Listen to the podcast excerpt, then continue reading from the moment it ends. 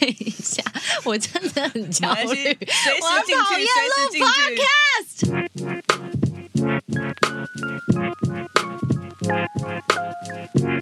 今天星期三。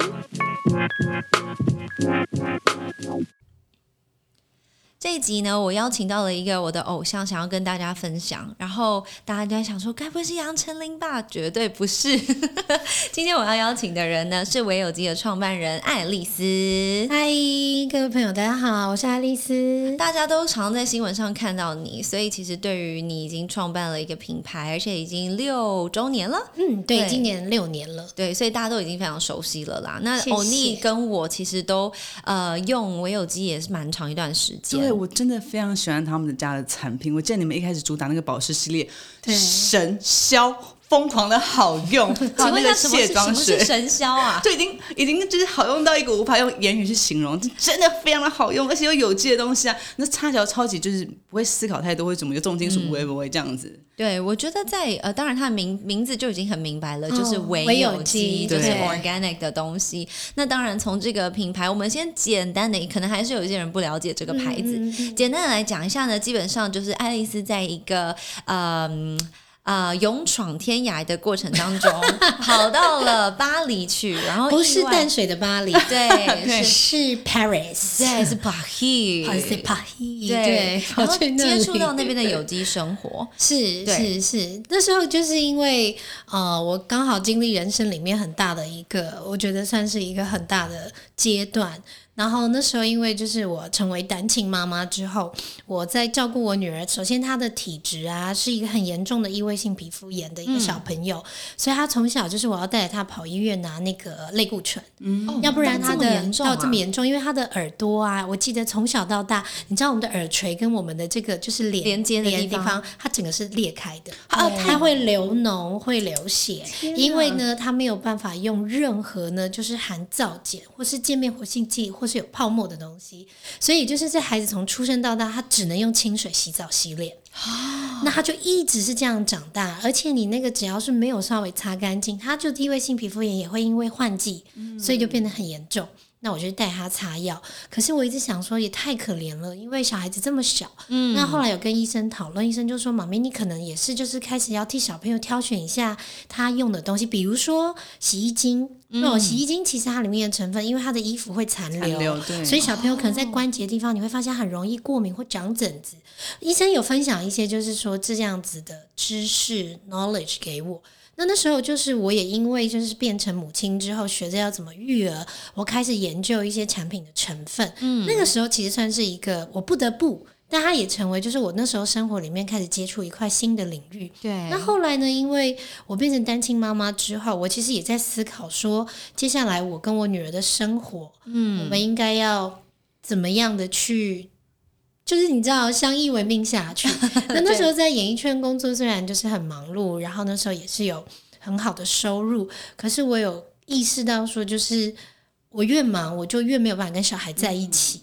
那我觉得单亲本来就是更需要更多陪伴。没，错，嗯然后再加上那时候，其实我有一阵子很低潮，那我有一个很好的朋友，他就是有给我了一句话，他就说：“我不知道怎么可以让你的眼泪停住，但因为我也是我妈妈一个人照顾我们孩子三个孩子长大的，我只能告诉你，就是单亲妈妈不能没有钱，你不能穷。”很真实啊，因为这样你以后会被欺负，小孩也会被欺负，而且你也没有更好的资源，因为你就是真的所谓的弱势的弱势了。了解。那那句话其实是一个当头棒喝，我觉得是在你整个很混乱的情绪，跟在当下碰到碰到这么大的一个算是生命当中变化的时候，它至少让我抓到了一个很基本的一个你知道轴心，就反这正就是要件事是赚钱，我就是真的要先思考，就是理性面。那刚好就是在一个因缘机会之下，我那时候其实你脑子里就开始去找出路，但是那个出路不会马上有答案嘛。对，有的时候你就会，可是你会去开始想，嗯，去思考。然后我刚好就因缘际会，本来就是家里有安排了一个，就是跟我前夫跟小朋友，我们要去普罗旺斯的一个旅行。OK，那后来因为那时候就是整个剧烈变化，就只有我跟我女儿两个人去了。还是去了，我还是去了，也是蛮猛，对啊，而且那种心情谁会想去对啊普罗旺斯？就是其实那时候不瞒你们说，也有一点点半压力性的是，我那时候签了一个出版社的合约，要出一本书是就是日本妈妈的教养学。天然后可是因为发生了这件事情之后，我没有办法写这本书了。嗯，但是我已经跟出版社签约了。怎么办？那这时候我就跟出版社讲，出版社就说：“那你们就两个自己去普罗旺斯，你就还是把这本书写完。” OK，也是也是合理，对，也就是你就是一个妈妈带着两岁半的小孩的一个一个勇闯的一个，嗯你知道一个 journey。然后我那时候也想说，好，我就去。可是就是也好在我去了。我去了之后呢，因为我当地其实是有认识的朋友，然后他呢刚好有一个好，好像有一个同事，嗯然后他呢，就是在进出口贸易上面，他想要跟我请教，嗯，因为他有听说，就是我之前有帮我的前夫家里有在做一些进出口贸易的帮忙，哦，所以他就是想要跟我 consult，就是询问一下，所以他就约我在一个展场。那个展场我一到之后，我整个就是你知道，当下我就听到了一个声音，什么？那个声音就是 this is。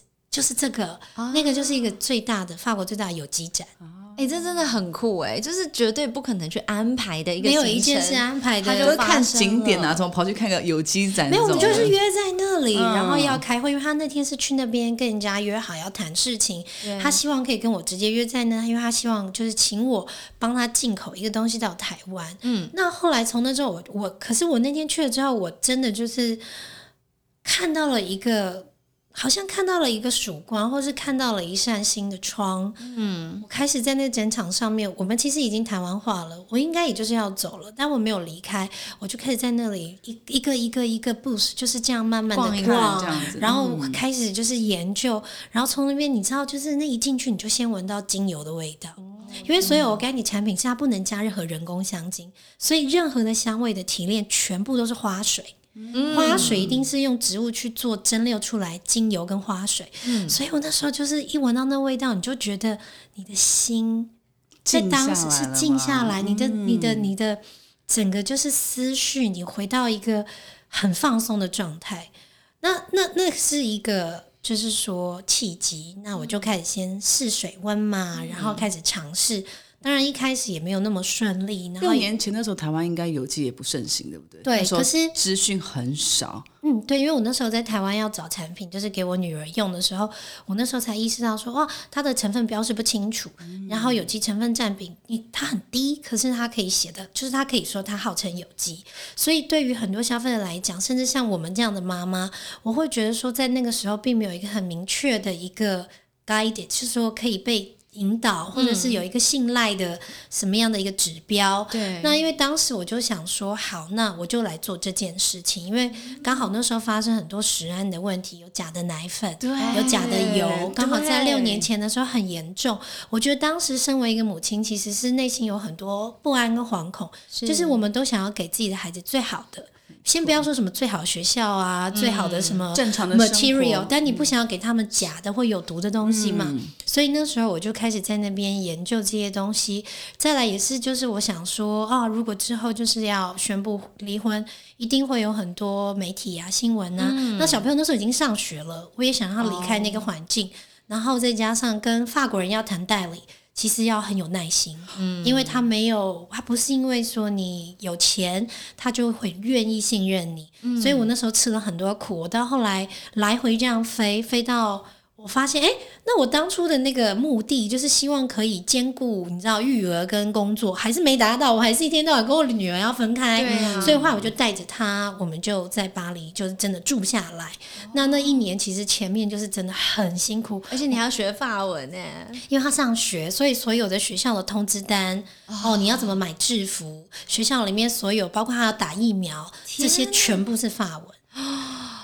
连那个 open，你知道学校不是有 open door day 吗？对就是你要给参观，全部是法文。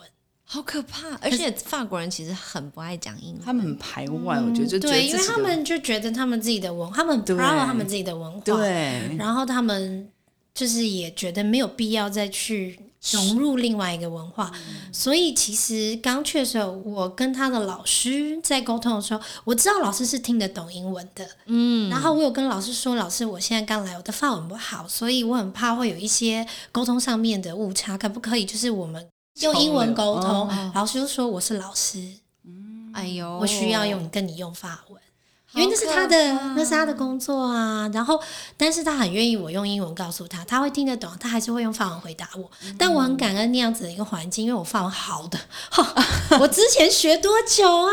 所以你现在就是很流因为利那个环境你要生存啊。对，没错。我还永远记得印象很深刻的一个故事，是我女儿刚进学校的时候，她每天回来一直哭，她就说我听不懂，我不要去。她那时候已经快三三岁了马，上幼稚好园。心疼哦她回来，然后晚上的时候还会打我，他生气。嗯，很一定气、啊，他气，他会说你为什么？他说我不要，妈妈，我要回台湾，嗯哭，我听不懂。我跟他说：“玲玲，妈妈其实也听不懂。”他说：“真的吗？”我说：“我真的听不懂。”他说：“可是你买东西，你都就是你你可你可以，你可以，我不行，我不要待在这。”我说：“没有，我真的听不懂，我只是一直讲 we we 啊，喂对喂，好然后 Maxi Maxi，然后后来我就说 我就跟他说：“ 我说李讲这样好不好？我们一起学。”嗯，妈妈跟你一起学，就是不是只有你不会，妈妈也不会，所以从现在开始我们就一起学。那我当然是想办法帮他。我后来有找了一个就是那种保姆姐姐，她是那种马达加斯加岛来的一个学生。那因为那个是法属的殖民地，所以他们也讲法文。对，那因为他就是每天就是抱着我女儿当洋娃娃，真的就是搂在这样搂着玩。嗯，那小朋友真的就好厉害哦，两个月就会了。然后到最后，你知道两个月后来跟我讲，妈，你还是没学会。哦，所以他已经很吸吸收小朋友学很快，很快他们大脑就是海绵，真的、害真的很快。他们放在那环境，然后前面几个礼拜的时候，老师会跟我说：“哦，他好可怜，他就坐在板凳上，都没有人跟他讲话，他好孤单哦。”就是这样子玩一玩，小朋友其实很快，他们没有要聊什么正经事啊。对你要不要跟我玩？玩好，一起玩。啊，一二三，来讲对手部就这样玩。你要不要哦吃？小朋友其实慢慢就很容易交朋友。是那所以我觉得他后来很快就适应了，嗯那我们也就。也因为这个原因，就因为也是我的创业，然后再来是我觉得给我们母女一个远离世俗的嗯，机会，因为那时候毕竟我们生命都发发生了一件很大的事情。对对对，那我觉得在那种情况之下，也没有什么人来打扰我们。那虽然在那边的生活遇到很多很多的困难，可是我们也就更相依为命。嗯，后来我们也就慢慢就是在那边生活也稳定，然后也因此这样子创立了唯有机，就这样六年了。哎、其实我真的是觉得，嗯，当然我们刚才聊天的时候就有先讲到，我说我觉得这一切都好冲哦，好像你必须就是没有，我这梦想就是要这样，所以我就往那边去。但当然，生命当中有非常多迫不得已，有很多的没办法，有很多。我现在其实有点像是就。就这样喽，到这里喽，我也只能想尽办法置之死地而后生喽。嗯那真的也是很刚好。其实我觉得，我们我刚开头讲到就是关于有机生活这件事情，其实，在台湾，嗯、欧尼刚刚说我们最近才开始熟悉这件事，可是其实对法国人来说，根本不叫做行之有年，那就是他们的。文化对他们的有机生活，我有搜集了一些资料，蛮有趣的。他们没有农药、无塑化剂、无人工香料、无人工的色素、无辐射，我们根本还没想到这件事。对对我们还在那边，哎，不要站在微波炉前面，对，还在在说不要微波，对，谁会谁会想到说哦，原来我们擦在身上的东西，我们吃进去的东西，可能也有辐射的含量在里面，甚至到包装要能够自行分解，对。然后连环境有没有负担，在哪里生产，有没有做到对环境有很 nice 的，不要用到他们的过多的能量，这些东西其实都有在他们的考量当中。对对对，那时候很多人问我说：“那为什么是法国？哦，为什么有机的产品也不是只有法国在做？对，好像欧洲都有啊。对呀、可是为什么会法国？是因为有机的产品其实还是需要经过一个专业的认证单位，它是有一个认证的标章。那现在全世界最严格的有机的认证单位就是叫做 Cosmo，也就是 EcoCert，、它是欧盟的有机认证。它就是像刚刚 Sandy 讲到，这些都是它每一年，它是每一年都要审核一次的。嗯，所以那时候我一开始去接触到有机的这个产业，为什么我到最后就是整个迷了？像我有时候去别的一些 podcast，常都被主持人笑说：“你这产业听起来就是没有毛利啊，你的毛利就很差，你都没有赚钱啊！现在油钱那么贵，你都进口的，而且这些东西成本都很高。”我说是，可是当你看它的源头，比如说。我们现在比如说我们很热卖的玫瑰花水，嗯，那个玫瑰。我就要去看，你知道他要拿到那个有机认证做出来的玫瑰花水，那个玫瑰花它种在的那块地，它要五年以上是没有任何农药，而且它五年每一年都要受到检测，是没有任何重金属跟辐射，然后再来是它的水质，而且它不是说我检测你一年哦不错，你今年不错，来来种玫瑰，它要五年都通过，你种出来的大马士革玫瑰。然后这样子采收之后，他去做蒸馏的那个地方又要经过检测。首先，它的水水跟不能够造成环境的污染，你不能说你制造这些东西你来污染这个地球啊。是。再来就是他用的包装品，它的那个塑胶的那个含量一定要低于一定的成分。那像我们现在就是来做这些有机的产品，我们每一年他们都要派人来审查我们。我来查哦，每一年压力好大，所以我前阵子还在跟就是这些有机单位的法国单位还在讲这件事情啊，就是我就是说，我觉得做这件事情，大家觉得有机，诶，好像。好像听起来就是你知道比较贵，好像怎么样？可是你再往里面看一下，就是我们希望的这个环境是永续的，因为我们是母亲，我们接下来会有小孩，小孩会有小孩。对，我们就是因为人类的放任我们自己的欲望，你就会发现整个生长环境就很多污染，然后接下来。不管是气候，你知道整个暖化，接下来这些都是从我们日常里面在用的东西，都是有差的。所以啊，讲的好像有点，你知道，快点动算，有这东西很硬啦。我知道有机给人家就是觉得它的 concept 是很硬的，但是我后来就是很 addict to，就是很迷，很很迷恋，很迷恋这个这个，就是就是你知道，就是很工艺式的，就是说你喜欢一个东西，它就是要用很慢的工。嗯，或是很慢的步调，嗯，或是一天一点一点的坚持，然后就会，我现在很迷恋这种。我觉得，我觉得这个概念就很像哦，你随便去吃一碗卤肉饭也是会饱。但是吃完螺饭对你这个身体的影响是什么？跟我现在认真的好好的去哦买买，例如说像我们自己炖肉，我自己炖肉我是不放酱油的，所以我对我不放，那我要怎么炖？所以我就例如说我要用酵素让它的那个那个肉质是更嫩的，所以我可能放凤梨呀，放一点那个水果皮呀，然后可能我在炖的过程当中我加一些蒜啊，然后我加的是没有调味的咖喱粉啊，我让它吃起来是那个味道，但是对。对我的身体是没有任何负担的。那他吃完一样会饱，一样很好吃，但是我最终的产物对于我这个身体是没有影响的。这就是你最后的坚持嘛。所以，像我觉得我为什么用食物比，因为对对我跟欧尼来说，因为我们俩好在乎吃哦，要要怎么吃的健康，两个瘦子然后很在乎吃，要 eat clean，eat fresh。然后这个过程里面，你就会发现哦。你如果习惯了，他这个选择会是一个自动的选择。对对对，习惯。你不会觉得说我要逼着自己去选择吃健康，没有哎，就是如果你还在逼着自己吃健康，那你就是还没有 ready 要过健康的生活。所以我们两个是已经习惯到，有的时候我会说，哎，听说那家很好吃，然后我们下一句说，哦，那家有放味精，哦，那不要，我们就会自然的跳过，因为你会发现那不是我在我的生活里面想要放的。所以我觉得有机生活，当然像你刚刚讲，就说哦，为了这个地球，为了孩子，孩子的孩子，对，听起来有点就是你知道很远大的，对，很像那个什么 SDGs 里面要要讨论的东西。可是它很真实，要如何 apply 到生活，就是这是你的选择啊。我选择我的生活里面有什么，跟没有什么，这是我的选择。然后我觉得很不错，所以我推荐给你。你有兴趣的话，你也可以做同样的选择。是，其实我觉得有机就这么一回事。对，但是你如果更深刻了解，说不定有一天你会被里面的低调感动。是是是。所以像这是一个，这是一个对我来讲，我觉得就是你让每一件事情，就这社会现在越来越多声音，嗯，然后你会觉得，尤其是有了社群媒体之后，你会觉得你每天有好多的资讯，每天都有很多人可以来告诉你什么是什么，嗯，可是渐渐你会发现到人的快乐，不管是生活、饮食，起就是你所谓的食衣住行，你只要回头看它的本质是什么，对，你要的其实本就是本质而已。可是现在这样社会就是会让你有过多的资讯、过多的声音，让整个就是很多复杂化。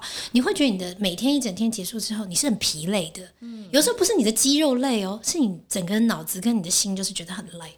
我觉得后来我慢慢意识到，就是那你就要回头看你用的东西、吃的东西。刚刚 Cindy 讲的，我不加酱油，可是呢，我用很多方式是用不同的食材，让这个东西回到它的本质。嗯，它的本质是你要中间要添加什么。你不觉得很像我们的生活吗？对啊，我们就是这样的人，每天眼睛起床，但你在添加什么在你的生活里呢？嗯嗯嗯，你真实想要你的生活本质是什么呢？当我那时候在法国那一段时间，就是其实虽然那段时间是说碰到很多很多生活上面的挑战，可是那也是我人生第一次没有任何人来告诉我我的人生跟我是谁，因为我谁都不认识。就 you're on your own，可是对啊，，on my own，然后我还是一个母亲，然后我那时候开始重新去思考，说我的要的 happiness 是什么？嗯，我真的要的幸福是什么？我觉得那个时候第一次有那种完全没有人来告诉你，然后你用你的生活去印证的时候，我那时候就发现到，对，你要找到你要的那个每一个东西的本质，就像刚刚讲的有机的东西，其实就是你知道我在喷我的花水的时候，我就会有一种心里觉得很很安心、很自然就是满足，因为你就知道它什么都没有，它就是一千朵玫瑰花这样蒸馏出来的，它连防腐剂都没有，然后它就是你知道吗？一朵朵植物被呵护好，然后现在在照顾你自己。嗯，当你每天被这种东西都回环回环环绕的时候，你会整个人其实会觉得就是。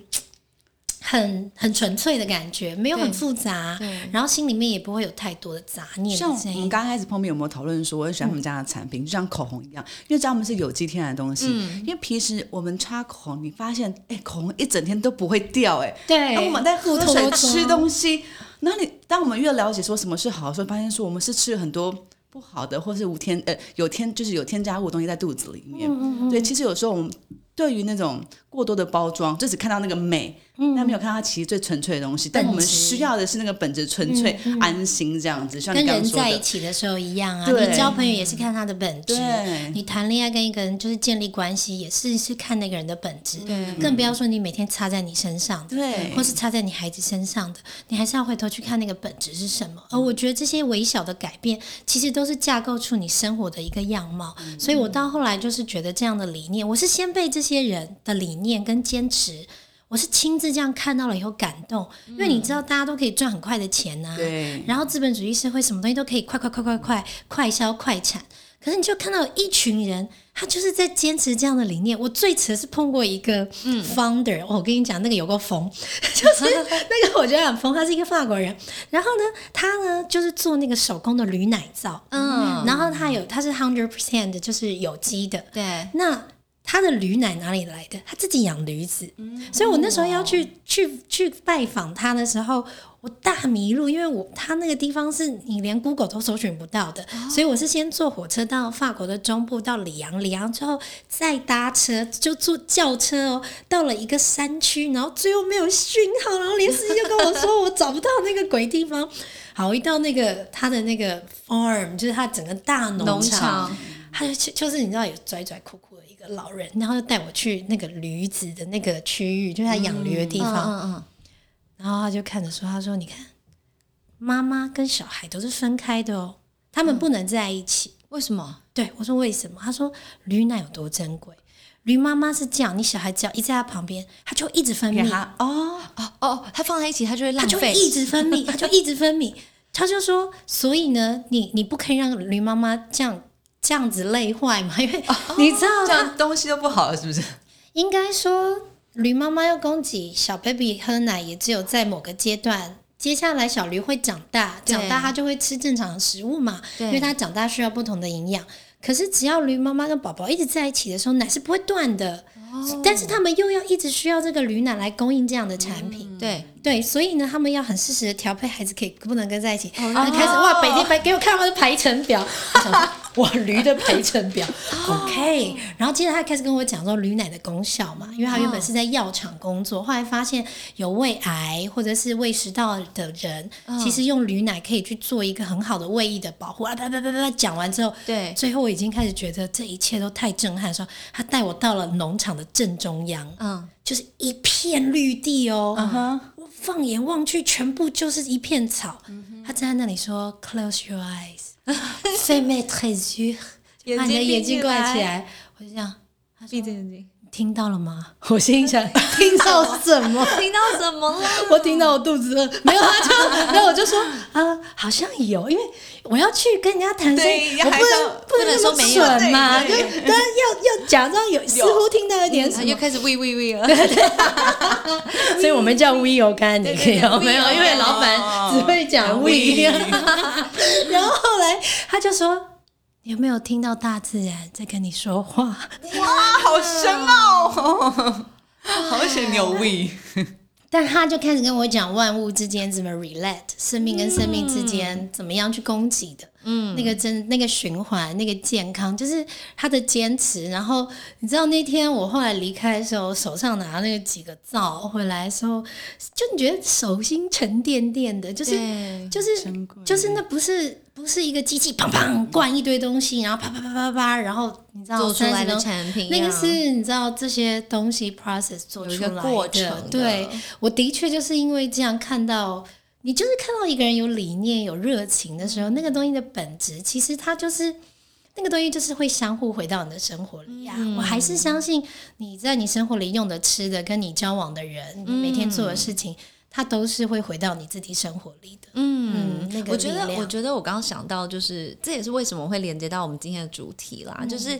自律这件事情，嗯就是它整个的过程，包含就是如何过一个有机生活。它我们虽然讲好听是选择，嗯但是它是一个自律的过程，你自己去规范你自己，你要什么样子的。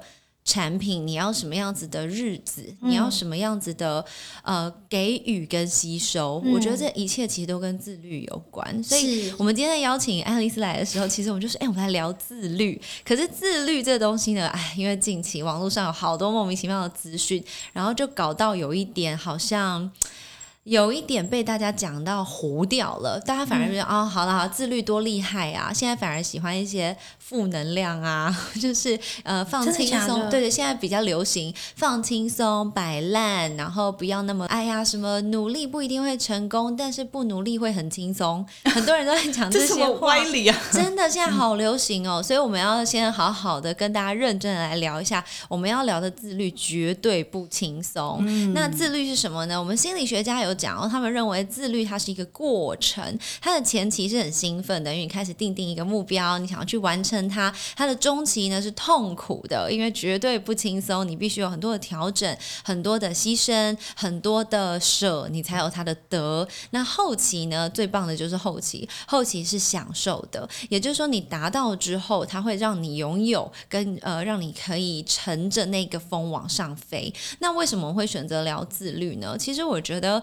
呃，我自己本身是一个蛮自律的人，但是仅限于我自己很重视的事情上，很多我们不重视的、不喜欢的、没兴趣的，你要自律确实是很困难。所以，我们现在聊一下如何自律。哎，你说到如何自自律，我要讲一个我曾经自律过头，我觉得是错误的方式方式。来，那时候是我好像大学的时候，然后我想要学东西，暑假，然后我说 OK，好好，我要学一项东西。看到瑜伽，那时候瑜伽正要夯，我就去学瑜伽。所以我是那种就是 OK，好，定定好，跟着老师，我每个礼拜就定时的去。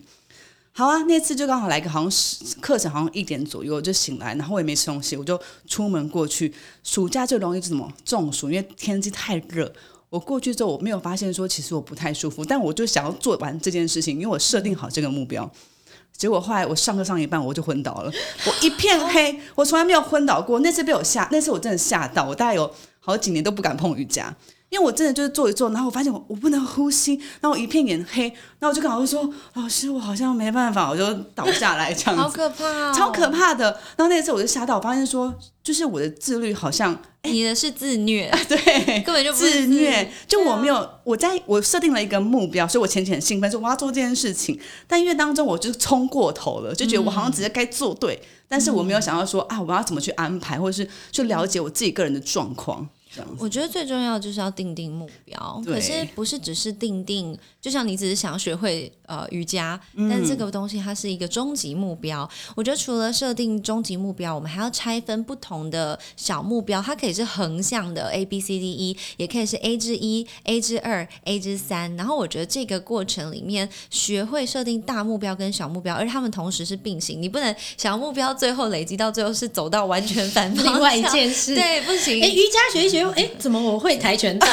现在已经会吞火了，对，对，所以不是只是用你的希望，对然后或者是用你的意志力硬盯，我对个人觉不可用意志力这很重要。所以我要问的是，爱丽丝，你在这整个过程里面，你是怎么样去定定你的目标？因为当然，我们是误打误撞开始进到这个产业，或者说，当然误打误撞成为一个单亲妈妈，成为要到要到巴黎再这样异地带小孩的妈妈。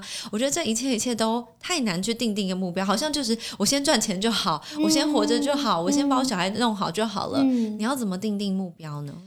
我觉得目标这种东西，其实它是很阶段性的。嗯，然后我后来发现，当你的目标定的越大，或是那个目标它其实是嗯越难或越远的，就越容易会达不到或者放弃。对所以我现在都定一个月或三个月的目标，短程的，很。短程的，因为我也发现自己是短跑选手，就是我是一个就是冲劲很十足、执行力很强、爆发力很快的人。嗯，那我不是那一种，就是你知道，呃，就是慢活，你知道吗？马拉松式的不行，对，就是我觉得也每个人就是也要看一下自己的特质，因为所谓自律，它并没有一定的模式。那我觉得所谓的自律，也不是说我一旦自律了，我就不可以从那个轨道上面偶尔下来一下，因为人就又不是机器人。我觉得对自己到这么严格，其实到后来你会发现，就是说自己可能达到了目的，但没有很快乐，或者是身体状况很多。所以我后来慢慢就觉得说，我觉得要善待自己，给自己一个自律的方向或目标，就是给自己比较短程的。所以我通常都是定三个月，我的 schedule 也是先排三个月。嗯，我帮小朋友也都是这样排。就是包括他们要念书，虽然可能学校是一个学期，可是我都会先跟他们讲好，说我们就是这一两个月，我们的目标是什么就好了。这样我们达到以后，我们重新 review，我们也会觉得自己好棒棒。而且成就感也是够的。我觉得人就是需要成就感。对啊我觉得每一个人其实往前走都需要成就感，因为就是人生太难啦，永远都是会又有那个风，又有那个浪，然后一下又有疫情，就永远都是有事情在等你。那你要支持自己一直往前走，有足够创造力，这么强的 energy，而且你还有身边这么多人要照顾的时候，我觉得就是要很靠那个。很需要靠那个吗啡，就是你会觉得自己就是什么事情都办得到，或者什么事情就是哎，你定的目标怎么都会做到，然后就会一直促使你自己可以越来越定更高或更大的这个目标。那我觉得相对的这样子也会就变得是说能够达到所谓的自律，因为我觉得就是欧洲人讲过一件事情，就是人生来都是懒的。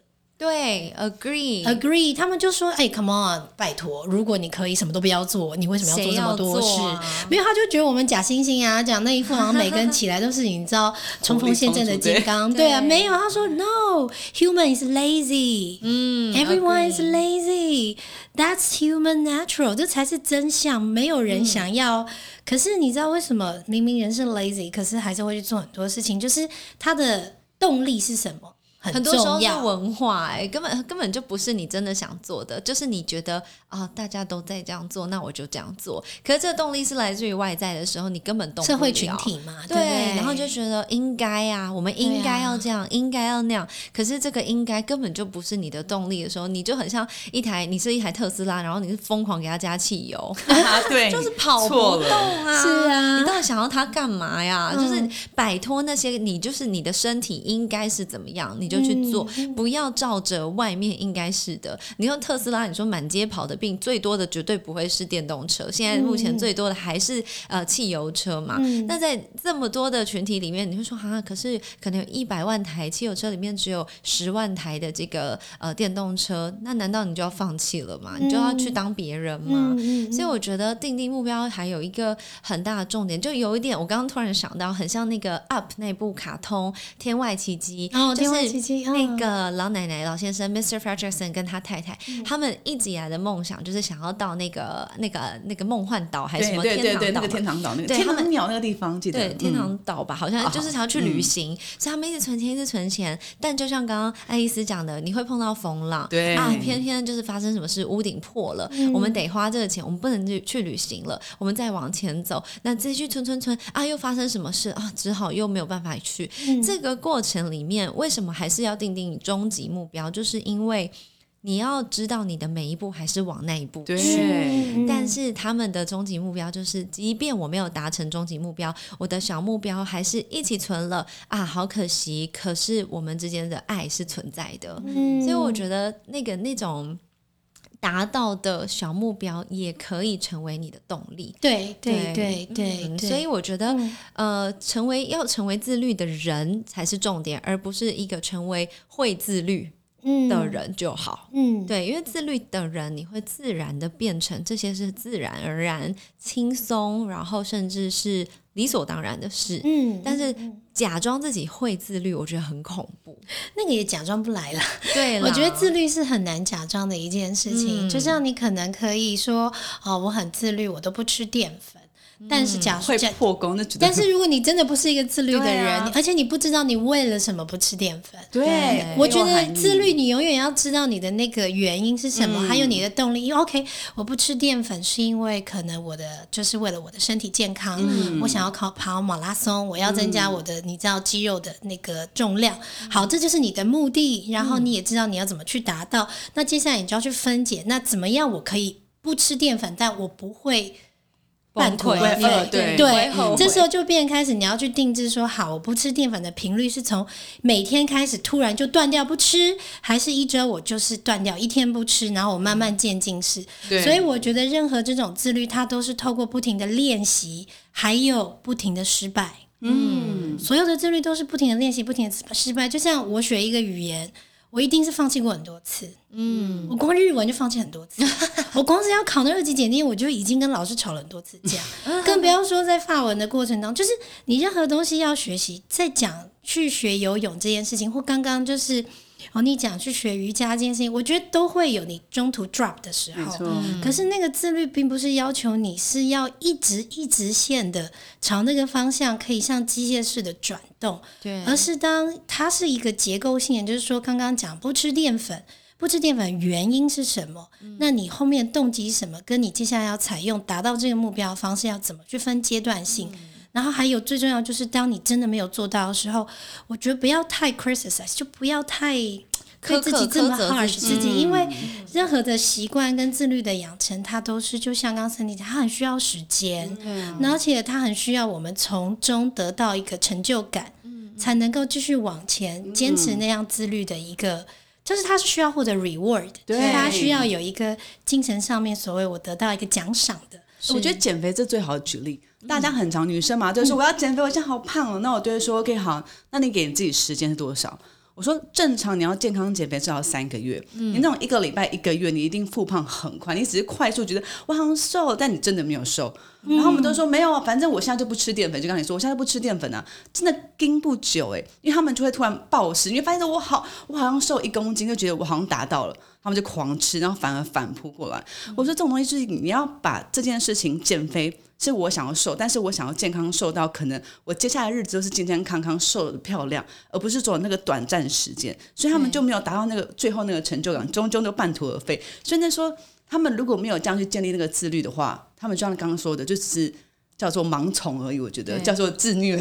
对自虐，对啊，对，所以为什么要减肥？因为我想要当一个瘦的人。为什么要当瘦的人？因为我想要有很好的生活。嗯，我想健康，对我想健康，我有一个健康而美好的生活。嗯那在这个过程当中，你怎么可能会是一天到晚饿肚子、头晕目对眩啊对啊这就不健康，嗯而且不是美好生活。所以定定目标，你的终极目标可以是一直修整对对对，不要只是想好，然后就啊傻傻的这样一直往前冲，然后到到了之后发现啊，这不是我要的。对，到一半晕倒，有没有？沙沙往前了。对，我在有一个呃爱丽丝的访问里面有看到是你有讲说哦，凡事呢不要要求做到最完美，其实啊尽力就可以了。很多的困扰其实需要时间去排解，它不会当下就被解决。如果太要求自己，累的当然也是你自己。我觉得这也呃就是反馈到我们我们要讲的就是如何自律的第二条，就是请你先了解可能的困难，有可能有什么困难。像我觉得我们不可能全盘知道，但是我们可以预测一下，可能会这样，可能会那样。像是哦，我有看到你有一个是跟一个法国大厂合作的这个哦，故事，对对对，我觉得这就是你嗯很厉害的地方。等一下让你讲一下，就是它包含可能要预备的，它都先哦备着，对对你才有办法去 tackle 这一次的困难嘛。嗯嗯嗯，对我很喜欢，就是在我人生里面设定 Plan B 这件事情。对，对，就是我现在也常讲，就是 Plan B 小姐，因为我我不是那种极度乐观的人，我所有，可是我也不是极度悲观的人，然后我永远都很喜欢把很多事情做两个风险的评估。对我做任何事都是，就是比如说，我会先把我理想性，它会是放往什么样发生，那那个就是我心里面想许愿的，的，嗯，而那个也通常是 Plan A。但是呢，我又是可能某种程度上不知道哪来的一个未雨绸缪的个性，我永远会把 Plan B 去想好。所以刚刚 Cindy 讲到，就是因为呃，我在今年的时候啊，有两个我们自己就是呃，整个在法国跟最大的一个美妆集团，那他们呢是帮 Chanel。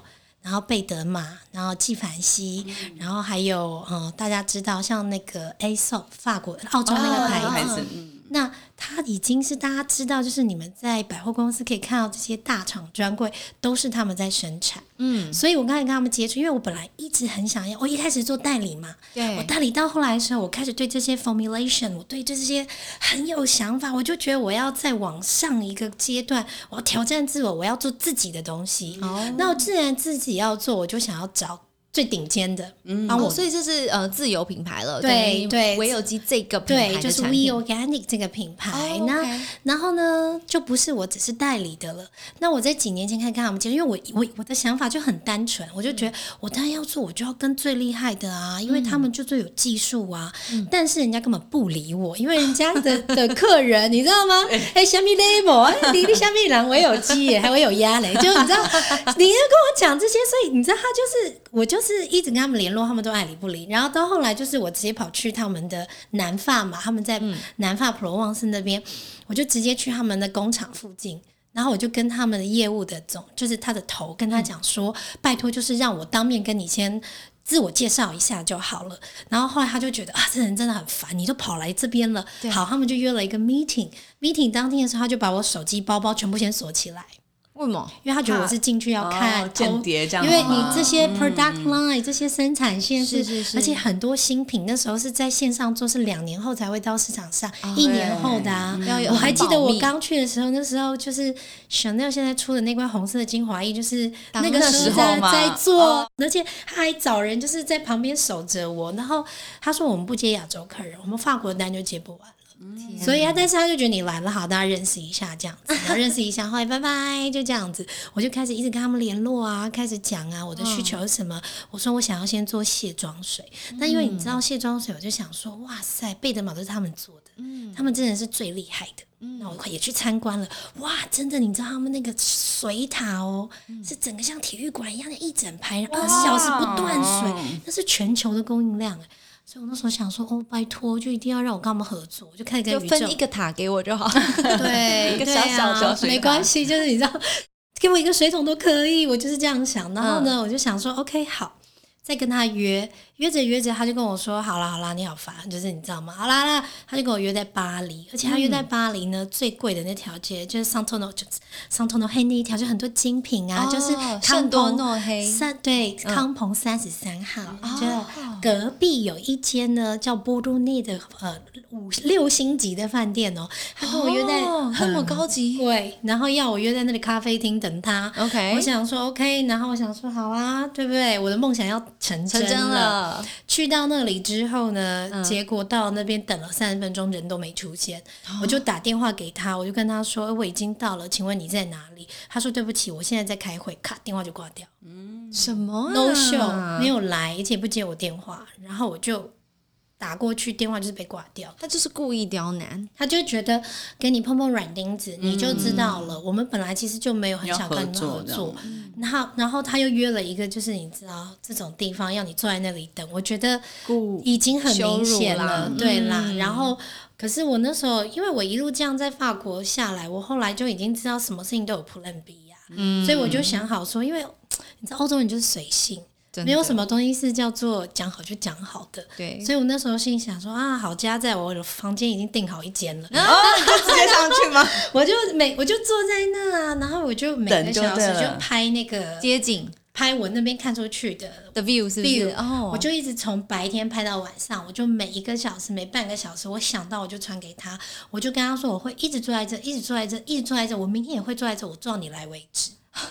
天哪！然后我所以你某个方面也算是呃情乐天后，是没有是叫外交政策 diplo 嘛，然后到最后。最后就是那个餐厅，就是咖啡厅打烊的时候，我跟他说要打烊了，我还在这。然后最后我传了之后，我再传了一张我两个小孩子的照片。我说 They are waiting for their mom。哦，来啊呀后来呀啊你来了吗？来了来来啦了！来，跟我讲说我们真的没办法跟你合作。他们隔天有来，但跟我说你要知道他们的量很大，嗯，他们，然后他说你要知道这些东西的生产，它是一整个，你知道锅炉整个这样子的一个容器，这不是说哦，你今天想要跟我合作，你吃不到那个量，我不可能。就是整个这样锅炉这么多水电费、人力，就为你一点点，你自己在那边，他自己自己找麻烦嘛。嗯，他说：“所以你也参观过，你也知道我们没有供应到这么小的厂商。是那那就是说我今天也来这边现场跟你说明了，嗯好不好？哦，就是你知道冤亲债主可以退散了吧？？Stop 这样那我就跟他说：，哎，没有啊，我去我看到你们有做样品的一个小锅炉啊。嗯，嗯，哇我说你那个叫做闲置成本，什么意思？你摆在那就是也是成本。哦，你跟他这样说，对，哦我说这叫闲置成本，你摆着也是他没有在动。对。你样品一个礼拜顶多帮厂商打一份，对，一份嘛。我说我包你那一台，哦，might as well 给赚一点点也是我说至少他，我说因为他在闲置啊，嗯。闲置就是 minus，从 business 角度就是这样子、啊，对对对。让他赚，因为你在他要赚的同时，你就有 income，对，所以它的功能就不是只是做样品，而且你他也在做，他也在做正货，而且我说你就给我一单，嗯。看着吧，我第二单什么时候给你下。哦，说你看我代理了这么多牌子，我啪啪啪啪拿出来给他讲。我说哪一个当初也不是这样给我吃闭门哎，羹。我记得你有一次直播，对不对？然后也是被他们吓到丹。麦，那个是丹麦跟北欧人更狠。对北欧人跟法国人那个那个情勒方法不一样。真的哦，因为北欧北欧人是北欧人是很 tough 的，北欧跟法国人，法国人是你可以用这种你知道就是用这种情感，因为法国很吃，法国是社会主义，浪漫哦法国是社会主义，他是很吃人跟人之间这种事情。北欧人不是的，北欧人就是你知道，人家以前是维京海盗，Are you serious？不要那闹了。种不是你来跟他情了有用的，所以我那时候就是有想好 Plan B，我就是知道他应该会有这样子的一个状况，所以我后来就是有用这样的方式去 persuade 他，然后我就跟他讲说，你的现在每一个合作的厂商，他们当初都有一个像这样子的 founder。嗯，都有一个他像这样子们在变这么大之前都是小小的，对，我所以说 everything 就是每一个东西都有它的开头，所以然后他就一直看着我，他就不讲话，然后我心想我还要再打一枪，这个还有什么东西可以说说那你要？怎么说？没有没有，他就不讲话，然后后来我就开始跟他，他就他就说，他就觉得他就思考了一下，他也没有讲什么，我觉得我我我觉得我快要达成功了阵了。我觉得这时候再补一点什么，应该有机会。嗯然后他就看着我，就跟他说：“我说你入行也有三十年了吧，因为他年纪有一点点，就是长辈。然后我就说，你当初入这行的时候，应该也是跟我一样吧？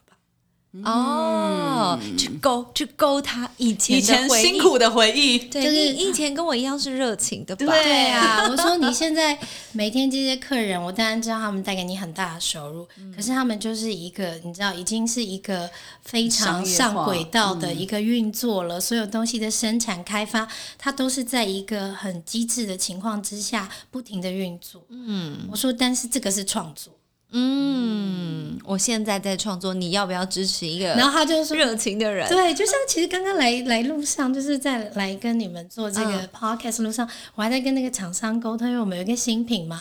然后因为我接下来要去巴黎，我要我们要跟他开会了。是我刚才在跟他开会，后来我就在我们要解决一个很大的问题，就是我们要走，因为我们要走 Eco 色的认证。是那这个拿标章其实是很复杂。他一直在跟我说，爱丽丝就是他在跟我讲说，我们现在就卡在一个成分，那个成分一定要抽掉。哦，不然然后我就说，可能那成分分抽掉，我那个 texture 就不是我要的了。OK，然后他就说，那我们就是要重做，重做就是要重新再做温度测试，然后细菌测试、微生物测试跟压力测试。我说我这样来不及生产了。嗯，然后后来我们就在电话里想想想想办法嘛，想一想。后来他讲了一个 solution，我就说我谢谢你想到一个这么好的方法。对。他刚刚就回了我一句话，他就说，就像当年就是在那个饭店的 lobby 我讲啦、i will help you to make your dream come true。哇，好感人哦，真的好感人哦。所以我觉得就是就是就是就是，我还是相信，就是你的生活里面，你用什么东西去反馈给人家，那个又回到你身上。对是是，然后你你用的东西是什么，那个东西也会反馈再到你身上。很多东西其实都是一个循环，所以我觉得当时就是在这种情况之下，我觉得我让他接触到的点就是，我就不是你们那些集团呐、嗯，但不代表因为这样我就看我自己不起呀、就是我觉得我还是有很大的理理念跟热血这样。对，所所以定定，我觉得定定目标是一回事，所以你去了嘛，但是我觉得你你自己的筹呃筹备也很充足，嗯至少他他如果真的来了，你手上资料一定要够，嗯你要你要做的东西到底长什么样子，你幻想中它什么样子，除了我们自己要沙盘推演，要先想过之外，我觉得灾难评估也很重要，就是、哦，对啊，对啊，对，就是对哦，可能风险评估最很惨的有可能是什么？对，他就 no show 啊我有想过他不来哦，你有想过哦？因为我其实呢就觉得，因为法国人不是第一次这样啊，我我哦光是一个银行开户，我就开了三个多月耶。就是你跟李专约好，他都可以不来啊。银行哎、银行啊，你不觉得很扯？对啊所以我到后来是直接坐在那个银每天去银银行。我每天那时候在巴黎的行程是这样：小孩先送去幼稚园，接着就去银行做。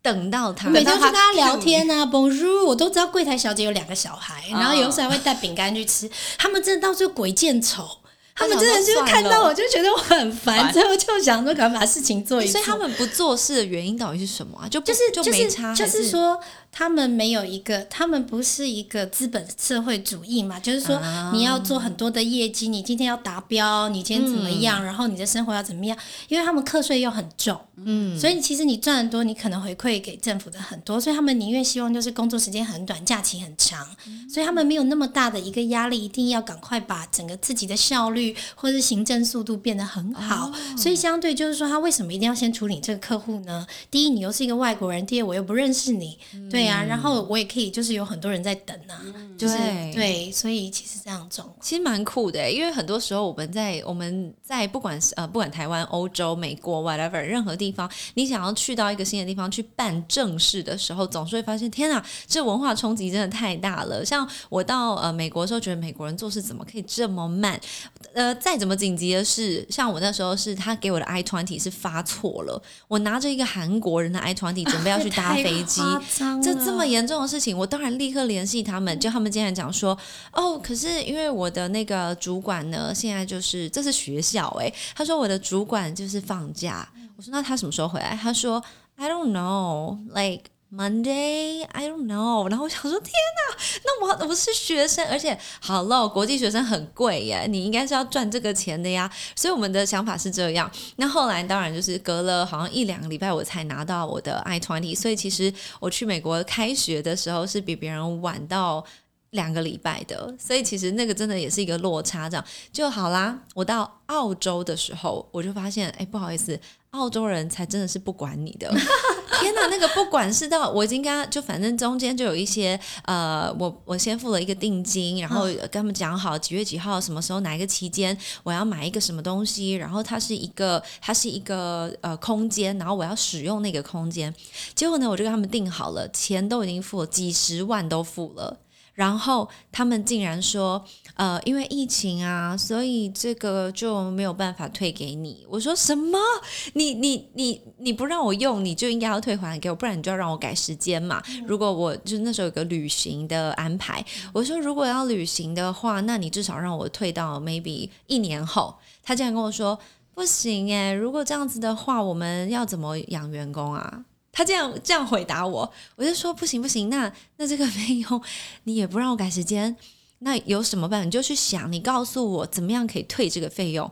然后这澳洲人竟然跟我讲说啊，想到了一个办法，不然呢，你就例如说假装那是八月三号好了。他说，那你就找到有跟你们一样一群人，八月三号要来这边玩，然后来这边住，我就把钱退给你。他就直接把责任推到你身上，叫你处理。所以这这就是澳洲人的办法。那我在意大利的时候也是啊，就是你去到那边，我那时候只是还是学生，单纯的只是住一个旅馆，就那种很简单那种旅馆，然后就是住，然后我就说哦，我有一个朋友，他到半夜才能够 check in，他就说哦，可是他八点他就柜台就关了。我说那那他 check in 了怎么样？他说哦。没办法，You just can't。对呀，然后我就说什么叫做你就是没办法？欧洲就是这样子，他没办法。哎，他根本不到八点，他东西都收好了，走了，门就关起来，锁起来。然后好，没关系，那我就说，那我们几个女生就先挤同一间房。还好我先 check in 了，所以他们就挤我的房间。就到了隔一天，那个他们柜台没开耶。假日吗？为什么没开？没开，然后我就去问，只有餐厅是开着。我就问那个小饭店的小旅馆的那个餐厅，他说：“哦，他们全部就是去参加那个罢工游行了。”嗯，然后全部就没来，常常都这样。对，然后就他们就贴一张纸，就说：“哦，我们去罢工了。”然后就这件事就结束了。他我们台湾常常幻想那种他钱都不要赚了嘛，这更不在他的世界里考量里。意大利真的也是都对啊，我还记得他们店就是到了下。下午两点钟，比如说你要再进去换货，或是他就直接在你面前把牌子转转起来，然后上面写说去晒太阳啊，对，晒太阳，或者是你喝啤酒。英国也是，我那天接到我儿子电话，学校打来狂打，我想说撞到头了吗？还发生什么事情了？你知道吗？他刚入学，我整个很 panic 打来。哎，那个本来四点四十五分才下课，你可不可以三点半就来接他？我说 Why？嗯，没有最后一堂课，就是只有参三个人要参加，所以就算了干脆不开这样子。我说啊，不好在我就是闲闲在家里没有事情可以接小孩，就是你知道你在欧洲生活就是这样子啊，就是你知道永远就是就是就是这么多离奇的事情，而且你现在讲的这还是服务业，嗯，我我有一个厂商，就是我们有一支明星护手霜是普罗旺斯护手霜，啊，我知道这个护手霜就是因为我们有一个客人啊，就是他是服务业，他后来就是富贵手很严重，他那时候就想说啊，看你这样子一个人去创业有够辛苦的。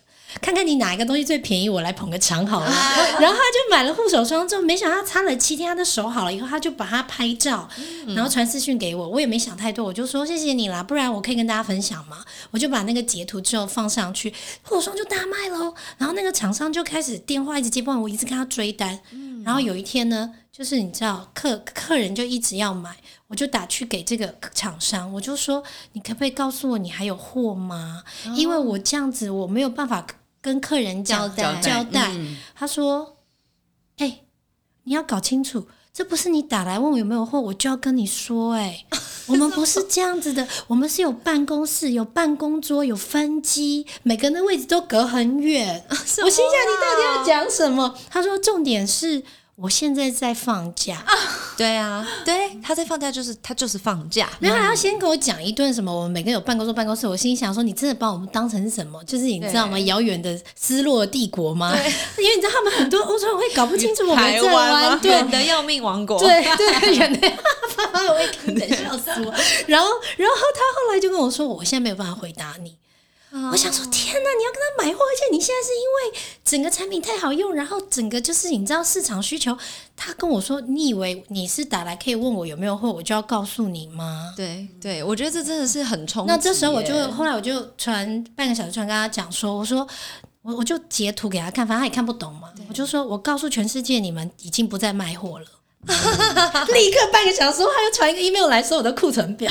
对嘛，你就去 check 一下，根本就不会怎么样。我就不是因为你知道，就是我后来就慢慢学到，就是说我们在这里生活长大，总是会碰到一些挫折，跟你知道，有时候人家会给你软钉子。嗯，但后来后来你就知道，如果说其实好像什么事情就是都有方法，所以我那时候在法国的时候，常跟我女儿很爱看那个多利。的第二集，对，就是多莉的第二集，他都是会告诉你说，There's always another way。对，因为 Dory 就是一个你知道傻傻的。继续游泳，对，继续游泳，然后一天到晚就是你会觉得发生在他每天生活里面事情都很不顺，嗯，因为他就少根筋啊，可是他永远都相信 There's always another way。嗯，然后我常常就跟我女儿说，对呀，我们就是一定要想到 another way，一定有方法，就是继续往前走，就是继续往前走。走。对，我觉得还有像刚刚讲那个啊、制定 Plan B 这件事情，还有一个就是，如果灾难不幸发生，风险真的发生了，我们可以花个一嗲嗲时间，稍微骂一下脏话，抱怨一下，气一下，但是不要浪费太多时间在那里，卡在情绪里，对，因为很多人说叫你不要卡在情绪，好像只是说要让你成为一个更高尚的人，但没有，就是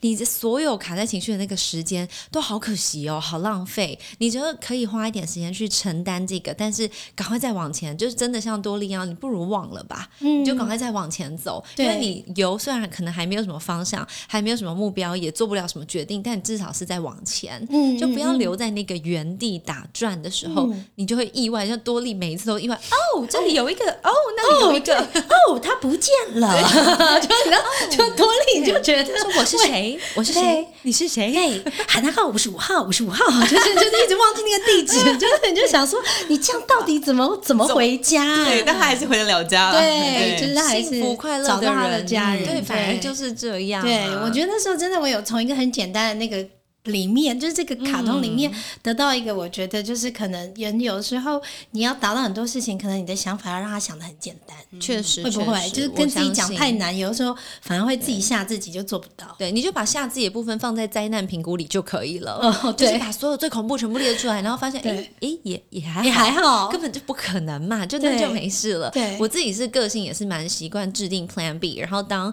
Plan B 根本用不到的时候，几次之后你就会稍微冷静一点了，就觉得嗯哦，反正最早我都想过了，心安心安，不要太焦虑这样。所以我觉得自律呢，刚刚讲到第一个定定终极目标，也要拆分小目标；第二个就是要了解可能的困难，然后呃制定这些汇集资料啊，然后沙盘推演，然后制定最糟情况，还有不要浪费时间，就赶快采取行动。那我觉得还有第三个也是很重要。刚刚你其实已经有聊到，就是我们要塑造让自己上瘾的机会，其实就是呃一个奖励机制。Reward 很对 rewarding system，大家都常常可能在书籍里面会听到，但我觉得这个 rewarding system 有一个很可爱的讲法，就是请你挖一个洞给自己跳。什么东西？就是 你你就去想，嗯我现在要做这件事情，然后那你就会好想要跳进去，然后那个 rewarding system 呢，就是那一个洞。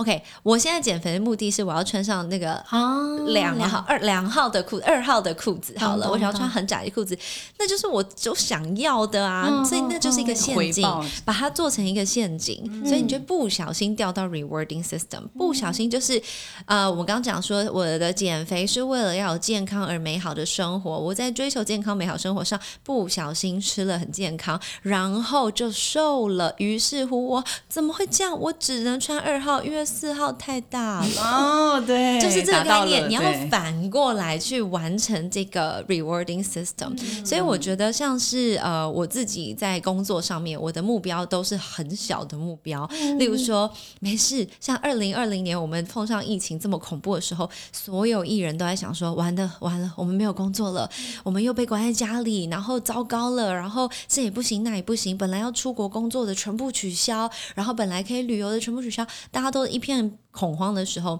我就那时候觉得好。我想清楚了，我二零二零的目标就把它当麻将打，怎么打呢？就是我这一圈，我就是安全全下下装，我不要放炮就哎好了。我也会这样想哎、对，就是我最小的目标，我没有要赢嘛，我们不要赢没有了，没有赢可能以前会想要赢，或者是我要赚取什么，获得就是会给自己以前会给自己一个新的目标，说我要达到什么对，但后来就疫情的时候，我都跟我自己讲，安全下装就好。对我也是这样我就想说安全下装，我不要不要出大事，对对对。对安安全全、健健康康全全平平，安。然后你不要放枪，也不要炸胡，反正就别人胡给他胡给他胡，对对对。然后有些人还是有办法。啊，没有听牌都没有关系，对我就安全下装，就这样就好了，反正你就是陪大家玩，对因为你也不可能离开这场游戏那你就跟大家一起玩。然后最我跟我的经纪人讲说，我跟你说，我这一年就是安全下装。他说，老板。你打算不工作了吗？我就说不是，因为 you never know。果然，我以前呃，可能呃尾牙季一次就是一个月，我记得我接了十二场的尾牙，那一年是零，因为根本没没有公司有办没有人要，办，那很多人就会恐慌，对，然后完蛋完蛋会不会怎么样？但我就说 no no no，安全下装。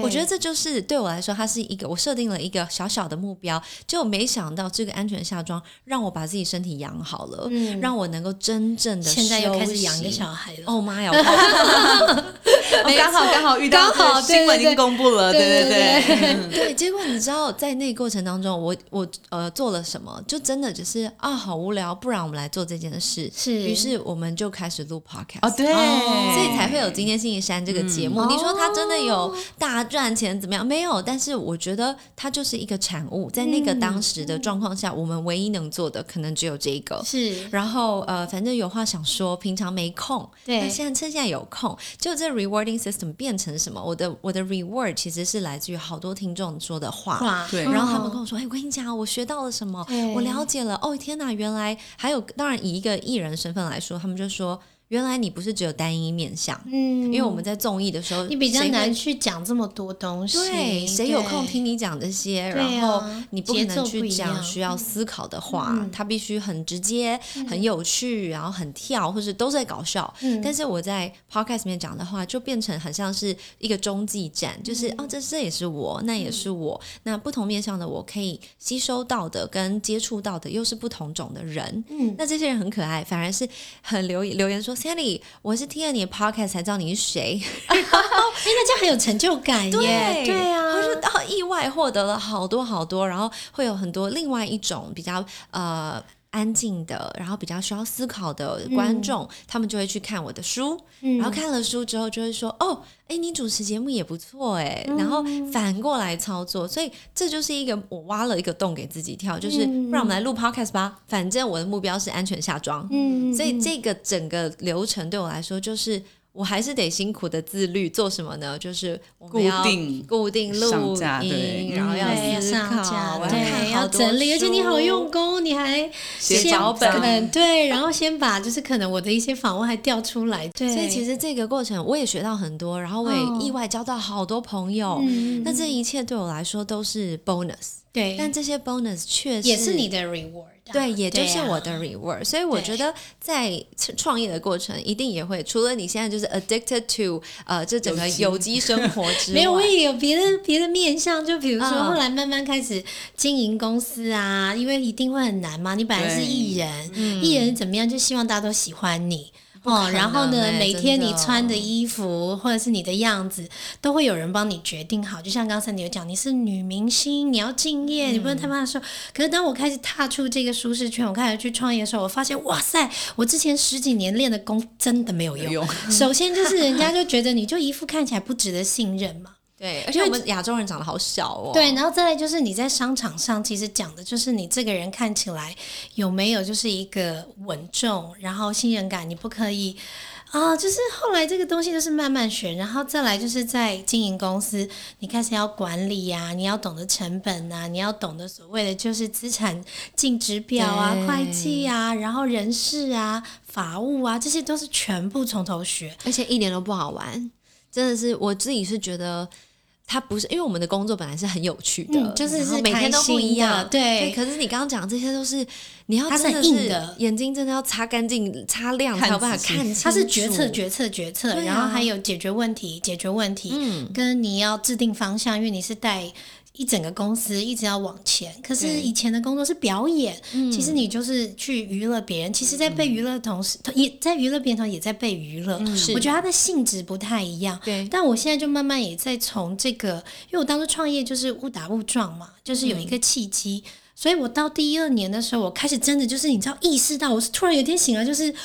天哪，我回不了头，这是公司哎，这是这是 我要一直养他们哎，这是有员工，我每个月要发薪水耶，然后对我才知道说有很多的事情等在我前面，不是我想的那么简单。嗯，然后我又很幸运，就是从创业之后得到了很多，不管是粉丝啊，或者是客人的支持，就这样做做做，就变得也碰到了一个困难，是说我被逼着要往前成长，我被逼着要慢慢的扩充。所以相对就是说，到了第二年、第三年的时候，我真的有经过了一个，算是我觉得反而是真的低潮期。哦，我不是一开始的时候，是在那个中间的时候，我跟我自己说，我得要做一个决定了，我要不要往下走？这间公司一过三年之后，你接下来你就它已经开始成型了，嗯它开始已经有一定的一个机制，就跟交男朋友一样啦，都交往两年了，到底还不要继续继续对算了，对因为这个好辛苦哎、所以我那时候就有点觉得自己好像性格不是很适合。我觉得自己以前就工作，就是你知道每天起来，其实你的压力没有那么大。虽然做演艺工作，你会有一些公众的压力，嗯但实际上你在工作的那个当下，你是很愉快，你跟人家聊天，对啊摄影棚、灯光什么东西。可是我的工作还每天坐在办公室，我每天就在看 Excel，我很多东西我不会，我一直在学，我觉得压力很大。我到第三年的时候，我真的就是有一种感受，就是我真的要想一想，这是不是我要的。所以那个时候有一个，就像三迪讲的撞墙期，对，或者是重新一个摸索期。然后我一直在思考，什么叫做老板？嗯什么样叫做好老板我？觉得好难哦。然后我的性格就是以前在演艺圈是很很怕人家不喜欢你，很怕人家讲你不好，然后是说你有大头症，或是你知道这人很自私，就是你知道我们一直都很怕被人家讲的时候，可我曾经被一个员工就是当面跟我说：“你根本就是假面甜心。”当面哦，啊，当面呢、当面，然后我就说。可是我现在在看，我这是工作，这是公司，我得管你啊，我对啊得告诉你打完卡之后不能出去买早餐呐、对啊，然后，但他们就是没办法，然后我就理清了一件事，就是 OK，呃，讲的严格一点，就是劳资双方永远对立，对啊。但是嗯我们能互相尽量了解多一点，那就会拉近这个距离，这样。子。是是，啊。就是后来慢慢有开始在针对这个工作的时候去调整说，那我其实就是想一想，就是我还是喜欢这件事的，嗯。然后再来是这一路走来也不容易，我不想这么容易放放弃。再就是老娘还没存到钱可以退休，然后孩子还很小，而且还两只，我就想说，那我就是要继续做。所以我后来也花了一段时间重新在摸索，我想要成为一个什么样的创业者、跟经营者、跟什么样的一个领导者，跟我想要建立一个什么样的团队跟环境。当我开始去找到这个方向，去重新思考它的时候，我突然发现创业很好玩哎、又有希望了。因为你就会觉得你在创造一个是你自己理想的环境，嗯。当然它里面还是会有一些你没有办法，就像你讲的一些可能你不可避免比较现实的一些层面，是是但至少你可以去创造很多东西，所以到现在还是会觉得嗯很享受。对啦，我觉得他已经完全找到了。你知道，我记得今年啊，当然今年是六周年嘛，嗯然后还进呃，你们那时候是在哪？华山吗？还是我们现？在呃，就是华山应该是四年前的时候，哎，不是不是，那你最近进的是哪一个柜哦，位？星光三月有四个，啊，对嘛，然后就有很多的新闻出来。对对对，在嗯南溪，然后在环球中和，然后还有在永和嗯 Beyond 广场，然后还有在桃园，然后现在还有在伦敦，有伦敦在那个，Chelsea 这个地方，哦对我们在那个国王路上面 Chelsea，我们现在也有一个就是贩售点。天哪！你看到做到这个地步，人家也是经过六六年的人生，而且在这六年，他还要同时还要生小孩，还要照顾经历很多重新还要再谈恋爱，还要重新对，还要学英国腔。对，Come on, let me look after you，对对，没错没错让。我照顾你。对啊，所以我觉得这当中没有自律是不可能的，但是自律它真的就像我们刚刚说，它真的是一个过程。自律然后其实是不是就是自虐呢？自律自虐之后，我们现在看到你就是很有自信。对对，，那我觉得今天我想要下一个很可爱的结论，就是我觉得，呃，当你看到一个很自律的人的时候，你真的要尊敬他，因为自律的人是连自己都可以对自己都可以下毒手的。嗯没错，他就是有办法虐自己到一个地步，他可以去获得他要的东西。所以，如果你今天遇到一个人，哇，怎么那么坚持？你可以去学习一下。某些时候，稍微对自己下一点毒手，你其实才有办法挤出那个动力来，往你想要的方向走。一路以来是不可能轻松的，对即便你是哦好，你说哦漂漂亮亮一个女生，然后条件很好，或者是说哦某一个人可能家境很好，可能他的学识很广，但是我觉得这一切都还是完全是依赖这一个人有没有那个愿意的心。嗯你有没有愿意，其实才是真正的重点。不要一直老是觉得我没有这个，我没有那个，但是其实每个人都有他缺少的地方。嗯所以如果可以的话，我们也当然是鼓励听众真的可以学习去找到一个你想要的，刚刚我们讲的大目标、小目标，然后制定计划，然后真正的一步一步去执行，然后期待我们可以听到很多 feedback 是说，好了好了，我现在有开始虐一点，好了好了，我们不要只是觉得不努力就会很轻松，对啊，刚刚那句话开头我不喜欢，是不是？对啊。我是听了，我就觉得，哎，开车看到，然后我就一直一直频频摇头，觉得不要这样嘛，社会之大，不要躲在角落瑟瑟发抖，对呀。好好的站起来我们都被称为发发尔威的国度了。对。对，演的要命王，对，对啊，所以我觉得今天很开心啦，就是让大家除了认识维有基的诞生到现在六周年的这个故事，然后到还有呃认识了真正认识了爱丽丝丝这个人，然后不是只是在新闻上看到好多好多很正能量的，我觉得有好多东西其实他也得自己消化，嗯他也得真的嗯。去依靠，不管是信仰啊，或者是朋友啊，嗯。有人可以陪伴你，有人可以骂骂你，有人可以陪你一起骂，对，我觉得这些都是需要消耗出去，才有办法没错没错，呃，真的蜕变成一个嗯。你喜欢的样子的。对对啊，对好，那我们今天呢，要请你来推荐一首歌。就我还是很相信，就是现在有很多听众朋友们，也许你是在找寻自己梦想的路上，不管是找寻自己目标的路上，或是你是在迷失方向的路上。我觉得不管怎么样，就是我觉得 don't be panic，先不要慌。然后我觉得就是对自己温柔一点，虽然不是说不努力，然后自己在那边废，就是一个你的人生的终极。我绝对相信，没有一个环境跟没有一个人你可以废一辈子。对，今天对蛮难的，要很难，因为你现在也许有条件可以飞，但是可能现实总有一天还是会到你身上来。对，所以我认为的是说，我们不需要一定要在这个时间逼自己一定要怎么样。但是如果当你现在不管是在踏在梦想路上、跌倒路上、迷失的路上，或者像我这样一天到晚还是你知道，哎哎哎，一直在自己 找各种目标，就是你知道给自己很大一个挑就是战路上变成。紫色的 minion，整个疯掉，然后再把它疯掉，再把它压回来再把它。压回变黄对对对对对对，我常常就会觉得，就是记得，就是你要找到对自己最温柔的时候跟方式。就像刚才你讲啊，找你的朋友啊，诉苦一下啊，或者是听一下 podcast 啊，给再给自己一个温柔的环境。然后我有时候常常就是在我很难过、沮丧、需要勇气的时候，我就会听五月天的温柔。哦这是我的温柔。对，推荐给大家。那我们今天那个当然邀请到唯有机的创办人，就要邀请唯有机的创办人也给我们一点听众回馈，是有没有办法跟我们分享一下？最近是不是有一些呃，在你们官网上有对，因为现在呢，嗯就是已经到这个双十一的这个档期了。对啊，所以呢，我们呢整个唯有机全馆啊，从今天开始呢就有这个双十一的暖身活动，我们有非常多优惠的组合，里面都是我们的明星产品，像刚刚讲到这个卖到断货的普罗旺斯护手霜，二入组我们就有出一个就是六九折 OK 而且呢，真的是很多人就是觉得他的手上面有脱皮的问题，可以立即得到的改善。然后另外就是我们的水膜组，这个在英国其实我是在中秋节那天开始卖的，一个礼拜全部卖到。没有，哦，真的，我们那个面膜真的是哦，为国争光，我开心。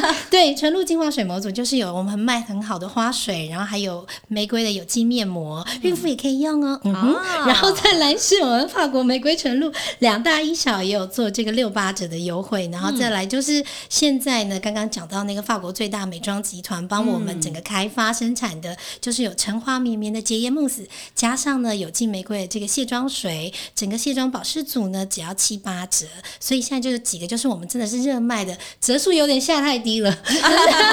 但是呢就双十一嘛大家开心就好对请大家支持暖身活动就是到时候双十一还会有呃新一波的活动对不对？就是到双十一的当天那几天就还会有一个黄金五日那那时候就会有秘密优惠好的。是的请大家找一下。We organic 那我们今天也是谢谢爱丽丝来陪我们聊希望所有的人都能够像你一样成为一个有勇气又懂得害怕的人谢谢好。谢谢谢谢。三弟谢谢你谢谢拜拜。